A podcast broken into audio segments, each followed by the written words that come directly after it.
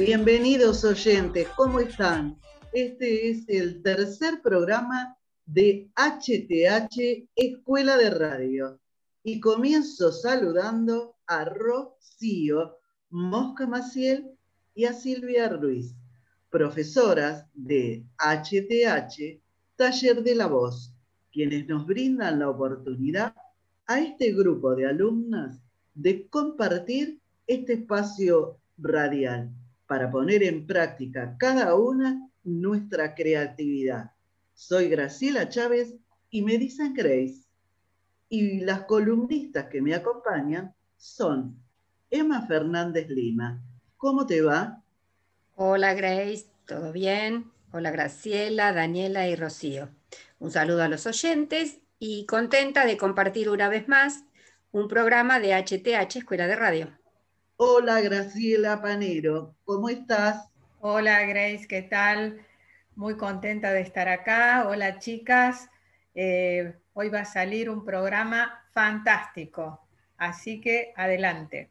Y Daniela Viña, hola, ¿cómo estás? Hola Graciela, hola chicas, bienvenidos a todos nuestros oyentes a un nuevo programa de HTH Escuela de Radio. Nos pueden seguir o enviarnos mensajes a facebook.com barra HTH Taller de la Voz. En tiempos de la era tecnológica, se hace cada vez más difícil detectar si el contenido que se difunde por las redes sociales es verídico o puede atentar contra la verdad. Por eso, Emma nos va a hablar de las falsedades graves. Adelante. Gracias. Las falsedades graves son conocidas como deepfakes. ¿Cómo surge este término? Surge de la unión de dos conceptos, deep learning, que significa aprendizaje profundo, y la palabra fakes, falso. Según el diario The Economist, la palabra se acuñó en un foro de Reddit, que es la sexta plataforma masiva más visitada, cuando viralizaron videos en los que se pusieron rostros de celebridades de Hollywood en los de actrices de pornografía. Es una técnica de inteligencia artificial que permite editar videos falsos en los que se cambia el rostro de una persona por el de otra. Y hay cada vez más de estos deepfakes en los que se suplantan identidades de famosos diciendo o haciendo cosas que ni dirían ni harían. Decime una cosa, Emma. ¿Y cómo se hace uno de estos videos? Hay muchas aplicaciones para hacer un deepfake, entre ellas Fake App. Basta con descargarlo. Una vez que se tiene el software, se recopilan los videos de las personas que se quieren intercambiar y se cargan en el programa y listo. Lo demás lo hace la inteligencia artificial. Los programas de deepfake trabajan cada video de, como si se tratara de una fotografía y extraen cuatro por cuatro cada imagen que se sube. De manera que cuanto más videos hay, o sea, más información le damos a esta inteligencia artificial, el resultado del video parecerá más real. Se preguntarán cuál es un ejemplo famoso de esto. Bueno, es la, se implementó en la última película de la saga de Star Wars. Cuando se estaba rodando la película, la actriz Carrie Fisher, que interpretaba a la princesa Leia, fallece. Entonces, las últimas escenas se graban con esta tecnología. estuve pensando por lo que decís. ¿Por qué debería preocuparnos? Y debería preocuparnos y bastante, porque ya lo había dicho Jordan Peele, que es el director de la película Huye, eh, fue uno de los primeros que advirtió las consecuencias de las manipulaciones de las imágenes. Y para demostrarlos, protagonizó y publicó un video donde él aparentaba ser Barack Obama insultando al presidente Donald Trump. Otras manipulaciones eh, tienen que ver con Vladimir Putin, el mandatario ruso, alertando a los ciudadanos de Estados Unidos de la fragilidad de su propia democracia, esto en el marco de las últimas elecciones. También el presidente ejecutivo de Facebook, Mark Zuckerberg, confesando la manipulación de información de sus usuarios, y a Nancy Pelosi, presidenta de la Cámara de Representantes de Estados Unidos, aparentemente en estado de embriaguez. Según el diario The Economist, ahora todavía se pueden buscar las imágenes sobre las que se basan estos videos, pero la evolución es tan vertiginosa que a futuro no va a haber necesidad de tener imágenes previas, lo cual va a dificultar identificar la veracidad de estos eh, videos. Decime una cosa, Emma, vos nos podés decir si hay alguna forma de controlar o legislar sobre este tema. Muy difícil. Actualmente, las técnicas para identificar deepfakes han conseguido llegar a un nivel de precisión del 87%. Claro que se espera llegar al 99%. Legislación prácticamente no hay, solamente China ha legislado a partir del primero de enero de 2020. Es ilegal el deepfakes en China y su distribución es un delito penal. Y en Estados Unidos están comenzando a legislar sobre los primeros videos que tienen contenidos sexuales. En Virginia y Texas, la difusión está penada con hasta un año de cárcel y la multa es de 2.500 pesos, eh, perdón, 2.500 dólares. Pero como todo lo virtual, no es sencillo de legislar y mucho menos de controlar. Estoy de acuerdo totalmente con vos, Emma. Muy interesante tu, tu columna. HTH. Cruz Roja Argentina lleva adelante proyectos de salud comunitaria, violencia de género VH y SIDA y prevención y atención en desastres. Se realizan a lo largo del año y en todo el país. Cruz Roja Argentina y Politurigoyen 2068 4952 7200. Les recordamos a nuestros oyentes que si quieren enviarnos mensajes o seguirnos, lo pueden hacer en Instagram, arroba HTH, Taller de la Voz, con doble Z. A partir del aislamiento social y obligatorio, muchas veces nos preguntamos o nos vimos obligados, mejor dicho, a planificar nuestro tiempo en relación al esparcimiento. ¿Y cómo lo hicimos? de la mejor manera que pudimos. Justamente Graciela nos va a contar cómo Paul McCartney ha ocupado su tiempo en la pandemia. Te escuchamos. Sí, mira, eh, Paul McCartney a sus 78 años se podía haber quedado tranquilamente en su casa, en su granja de Sussex, en Inglaterra, atravesando la pandemia sin ningún problema.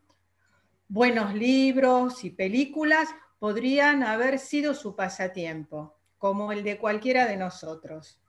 Pero Paul no es como nosotros. Y por suerte, ¿saben lo que hizo? Se encerró durante nueve meses para grabar McCartney 3, su disco solista número 18 y el último eslabón de la trilogía que inició en 1970 y en la que se convirtió nuevamente en un verdadero hombre orquesta, porque compuso, produjo, cantó y tocó todos los instrumentos. Perdóname, Graciela, decime, ¿es la primera vez que Paul hace así todo lo mismo? No. En 1970, tras separarse de los Beatles, empieza esta trilogía y lo empieza a hacer de esta manera.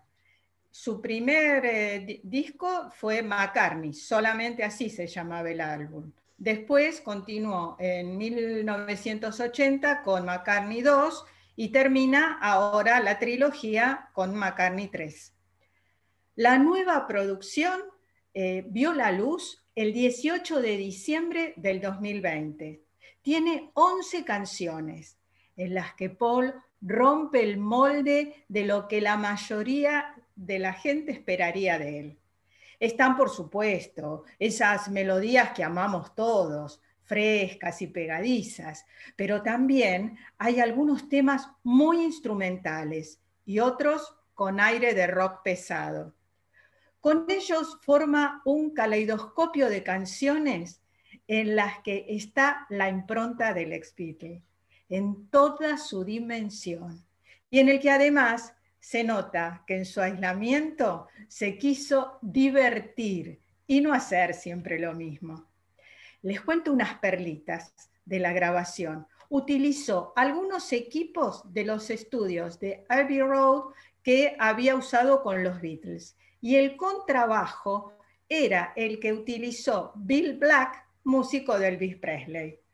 Este nuevo disco hay que escucharlo con la mente serena y los oídos bien abiertos. Ay, ¿podremos escuchar algún fragmento de uno de estos temas? Sí, claro. Yo elegí The Kiss of the Venus, El beso de Venus, que tiene aires folk y mantiene el estilo McCartney. ¿Lo oímos?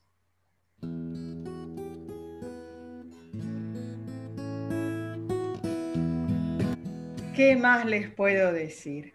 Escuchen el álbum. Es un regalo de Paul para estos días tan difíciles, que sin duda es la mejor cura para el alma.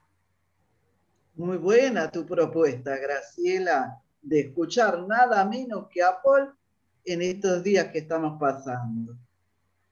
Si tenés, gracias. Olvidé de decirte gracias y estuvo muy bueno este, la verdad que nos has dicho este nuevo comentario sobre Paul. Muy bueno, gracias. Si tenés pensado anotarte en ISER 2021, lo mejor que podés hacer es prepararte para rendir un buen examen de ingreso. En HTH, Taller de la Voz, tienen talleres de locución y producción adaptados a tus necesidades. Búscalos en Instagram como arroba HTH Taller de la Voz con doble Z y empezar ya, no te los pierdas. HTH. Seguimos en HTH Escuela de Radio y les recuerdo a nuestros oyentes que nos pueden escuchar y seguirnos en YouTube y Spotify como HTH Taller de la Voz. Y ahora Daniela Viña nos trae un relato titulado La paralítica, extraído del libro Vagones transportan humo, cuyo autor es Alejandro Urdapilieta. Te escuchamos. Gracias, Grace.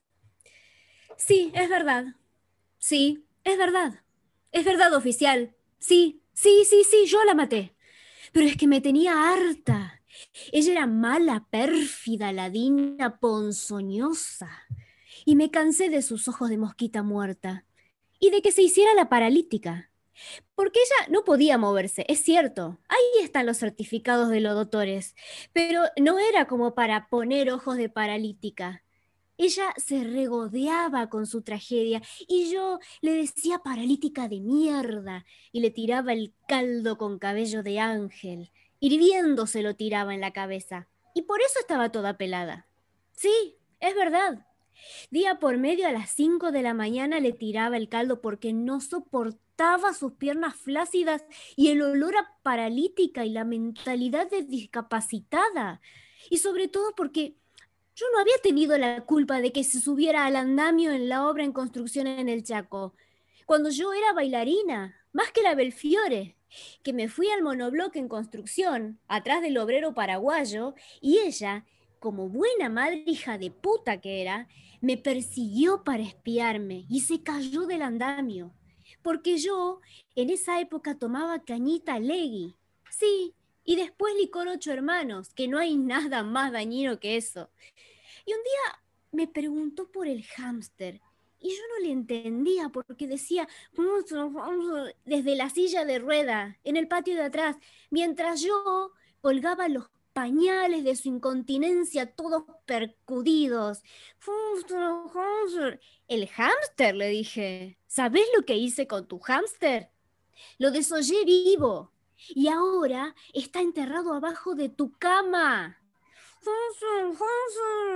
Habla bien, gangosa de mierda, le decía yo oficial, porque ella me lo hacía a propósito, para cagarme, porque yo era bailarina y peluquera y me debía a mi arte. No tenía por qué vivir así entonces. La maté. Sí, la maté oficial y no sabe qué liberación. Puse un disco de Richard Kleiderman, El quedro de luna, y bailé como la llama de una vela en un velorio. Bueno, como siempre, Daniela, tus relatos nos invitan a la reflexión. Sí, es un, es un relato también un poco intenso como el que elegí la, el programa anterior. La verdad es que Urdapilleta siempre tuvo un humor muy particular, muy, es muy irreverente. Em, fue un actor eh, que era uruguayo, nacido en Uruguay, pero tuvo toda su carrera en Argentina y la verdad es que a mí siempre me gustó y cuando leí este texto me atrapó, me atrapó la manera en cómo lo cuenta, esta, esta, mm, este enojo de esta hija hacia su madre y de, de cómo, bueno, uno a veces puede llevarnos a el enojo a hacer cosas terribles. Así que la verdad es que me pareció interesante compartirlo con ustedes. Bueno, muchas gracias. Daniela. No, por favor. HTH. Si sos víctima de violación, maltrato, golpes y o abandono de familiares, llámanos al 137, Brigada Móvil de Atención a Víctimas de Violencia Familiar. Si vos no podés pararlo, nosotros sí. La brigada da intervención en calle y domicilio. Se ocupa exclusivamente de urgencias y emergencias, en el mismo momento que estas acciones violentas se producen. No dudes en llamar. Recibirás respuesta inmediata y acompañamiento profesional. Estuve pensando que uno de los grandes aprendizajes que nos trae la pandemia es la capacidad que tenemos de reinventarnos, no solo las personas, sino también las empresas, porque las personas tuvieron obligatoriamente que implementar la modalidad del teletrabajo y las empresas tuvieron que cambiar eh, muchas la actividad para poder subsistir. Y ejemplos de esta circunstancia existen y muchos. Una pyme que se dedicaba a la fabricación de ropa de trabajo, para no cerrar sus puertas, empezó a fabricar barbijos para uso del personal de la medicina. Y en este caso se vio que la demanda era tan grande que tuvo que elevar su producción. Hay muchos casos de esta naturaleza. Sí, yo diría que en general todo lo que tiene que ver con el mundo de los negocios transformó la presión o el malestar que generó esta pandemia en estímulo buscando nuevas estrategias para las ventas, para publicitar, para las entregas y el cobro. Eh, por ejemplo, hay empresas que pasaron de fabricar aceite y vinagre a fabricar alcohol medicinal. Y está también estas empresas que fabrican productos de protección, como las mascarillas, eh, a través de las impresoras 3D. Eso es bastante innovador. Algunas cosas son un poco excéntricas. Por ejemplo, un aeropuerto en Taiwán creó una experiencia para entretener a las personas que padecen el síndrome de abstinencia de viajes. Hacen un recorrido por el aeropuerto, pasan por migraciones, por seguridad, hasta embarcar y por supuesto que el vuelo no sale. En Japón, otro hizo como un hotel, está todo hecho con cartón para hospedar a las personas que quedan varadas. Este, con camas inclusive para descansar, todo controlado y muy cuidado. Algunos aeropuertos utilizaron sus estacionamientos como mm, autocines. Así que bueno, hay una variedad importante. Hay una empresa de robótica de los Estados Unidos que está en Seattle, fabricó una pulsera que mediante una alarma impide que uno se lleve la mano a la cara. Así que, bueno, han surgido una variedad impresionante de, de cuestiones, ¿no? También supongo que en otras áreas. Sí, no nos olvidemos el sector gastronómico, que fue uno de los rubros más afectados eh, en esta pandemia. Y ellos tuvieron que modificar su modo de trabajar, porque ya no estaban los clientes en las mesas. Entonces muchos de estos restaurantes empezaron ofreciendo una carta reducida por venta telefónica ya sea eh, por WhatsApp o por redes sociales, y con la modalidad de entrega a domicilio. con delivery propio o de alguna de las cadenas de reparto que todos conocemos. También hubo una gran cantidad de bares y cafés que eligieron la modalidad de retiro personal o takeaway. Cuando finalizó la cuarentena, también tuvieron que adaptarse, porque tuvieron que cumplir con el cupo de clientes de acuerdo al tamaño del local. Tuvieron que conseguir permisos para habilitar veredas, terrazas y patios. Y algo muy interesante que muchos locales eh, colocaron fue en las mesas el código QR. De esta manera, el camarero no, no tiene que llevar la carta en mano y así se reduce el, contagio. O sea, que hay un sinfín de modificaciones que se fueron dando paso a paso para poder seguir trabajando, que era lo que más necesitaba el sector. Bueno, también existen esas empresas pequeñas, que son eh, algunas unipersonales que también se vieron en la obligación de cambiar su modalidad, es decir, porque eh, hacían todas sus ventas exclusivamente en forma presencial. Ahora tuvieron que aplicar toda la tecnología, es decir, hacer todo el, el seguimiento con sus clientes mediante el Zoom, mediante Skype, y bueno, de esta forma poder mantener esas ventas y además, o sea, preocuparse también por el tema de las entregas, porque dado el aislamiento social, en definitiva también tuvieron que pensar en ello. Es decir, que reinventar es una modalidad que existe y en definitiva esta mm, va a ser una normalidad que a dónde nos va a llevar? Nos va a llevar a ver que existen dos mundos, el mundo virtual y el mundo físico, en el cual van a convivir los dos y en definitiva, ¿qué se van a unir? Se van a unir mediante la tecnología. Hemos llegado al final del programa y quiero agradecer a las profesoras Rocío y Silvia de HTH Taller de la Voz, quienes hicieron posible concretar estos tres encuentros y brindarnos todo el apoyo necesario para que nuestro esfuerzo sea visible. También quiero agradecer a nuestros oyentes porque ellos ocupan un lugar destacado. Y también quiero agradecer a mis compañeras con quienes compartí este recorrido, que fueron quienes hoy han elaborado unas hermosas columnas. Así que quiero agradecerles a todos ustedes. Eh, a Emma Fernández Lima. Gracias, chicas, gracias Graciela, gracias a las profesoras y la verdad que fue tres oportunidades muy buenas de hacer el programa de radio. A Graciela Panero.